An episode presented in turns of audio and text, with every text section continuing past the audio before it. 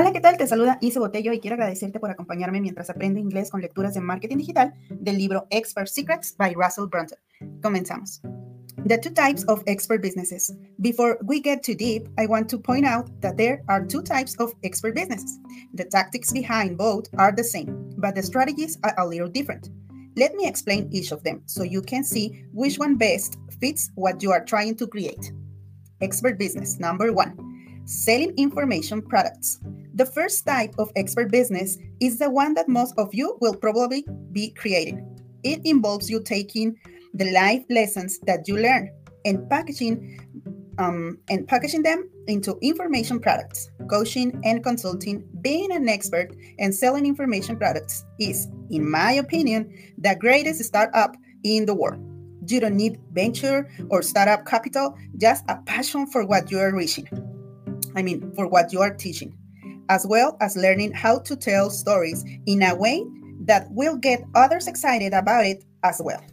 I have hundreds of fun stories I could tell you about people who have taken their talents, ideas, and unique abilities to grow expert based companies. One of my favorite stories is from one of my friends, Jacob Hiller.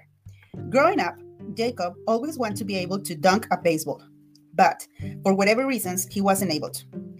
It bothered him so much that he made it a, a mission to figure out how to increase his vertical jump. He researched all sorts of different regimens and became a human guinea pig, testing these ideas out one by one. As he started having success, he would record videos showing the techniques that work and post them on a YouTube channel he created.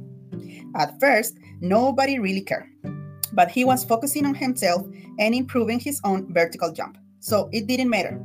He recorded the videos for free and put them online because he loved it. Over time, people start noticing. They start to share his message with their friends, and soon he built this nice little following of people just like him who were interested in learning how to jump higher. He went from having zero followers to 100, then 1,000, and 10,000, and beyond just by sharing what he was passionate about. This is how many expert businesses start you find something you are passionate about, and your obsession with learning and applying helps you become an expert who can lead others. His viewers keep asking for more. And that's when he realized he built something incredible and unique. He then started creating products to teach others what he had learned and turn it into a company that now makes millions of dollars teaching people how to jump. As cool as Jacob's story is, it's not unique. Another of my friends, Jermaine Griggs, struggled with reading sheet music and became great playing piano by ear. He now makes millions a year from helping others learn how to play piano by ear.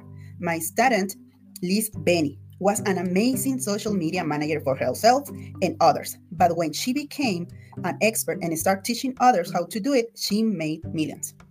Robert G. Allen the great real estate investor and coach once said that he made millions doing real estate, but he made hundreds of millions teaching it. That's how it typically starts. We get excited about a topic and we start geeking out in.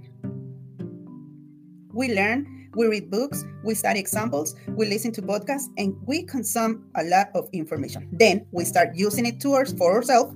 At some point, we realize the only way to keep growing isn't to learn more, but instead to shift our focus from personal growth to contribution. It's only by shifting our focus to helping others that we continue to grow. We coach others, we create information products, and we start contributing to others' people grow. When you do that, you learn more you learn more about yourself and the process as you do it. Contribution is a key to continue growth. The first time I truly understood that, I was in high school. I was a state champion and all American wrestler. I read and watch everything I could about wrestling. My dad and I would study videos and practice moves every day. Then, the summer after my senior year, one of my coaches asked me if I'd help coach at the wrestling camp. I never coached wrestling before, but thought it would be fun.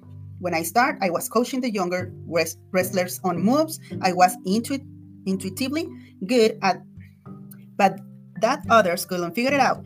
At first, it was really difficult to break down and explain why the move worked and how they were supposed to do it.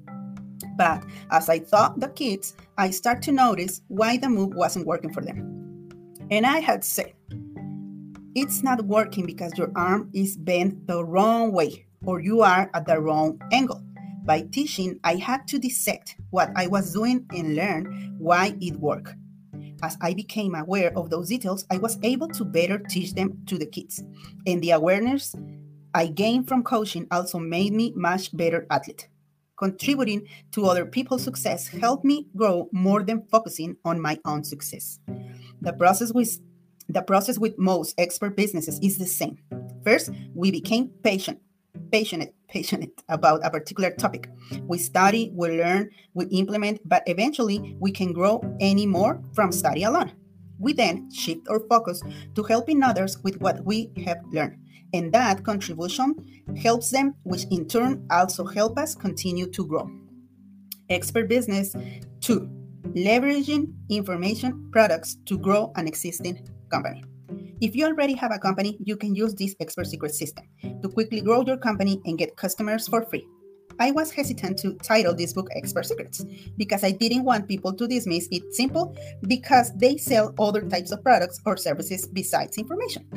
Many people ask, ask me how we turn ClickFunnels into the fastest growing software as a service company in the history of the internet without venture capital or any kind of startup backing.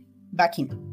The answer is that I first focused on selling information products as an expert that indoctrinated our customers and made them desire the real service we were trying to sell them. Our competitors and venture capitalists who had tried to invest with us couldn't understand how our cost to acquire a customer was better than free. As you will soon see, each of our customers purchases an information product from us to start, and we actually make money on and we actually make money on that first transaction. Later, we introduce those customers to ClickFunnels, making our cost to acquire a customer less than zero because we already got paid when they purchase our information products. We are actually getting paid to acquire customers, which give us the ability to acquire tens of thousands of customers almost overnight without spending any money out of our pockets. When you start using the expert secrets process for our company, you will find that a few amazing things will happen. Number one, complicated sales will become easy because information products will indoctrinate potential customers about why they need your product or services. You will be positioned as an expert instead of a commodity, and people will pay you more for the same thing they could get somewhere else.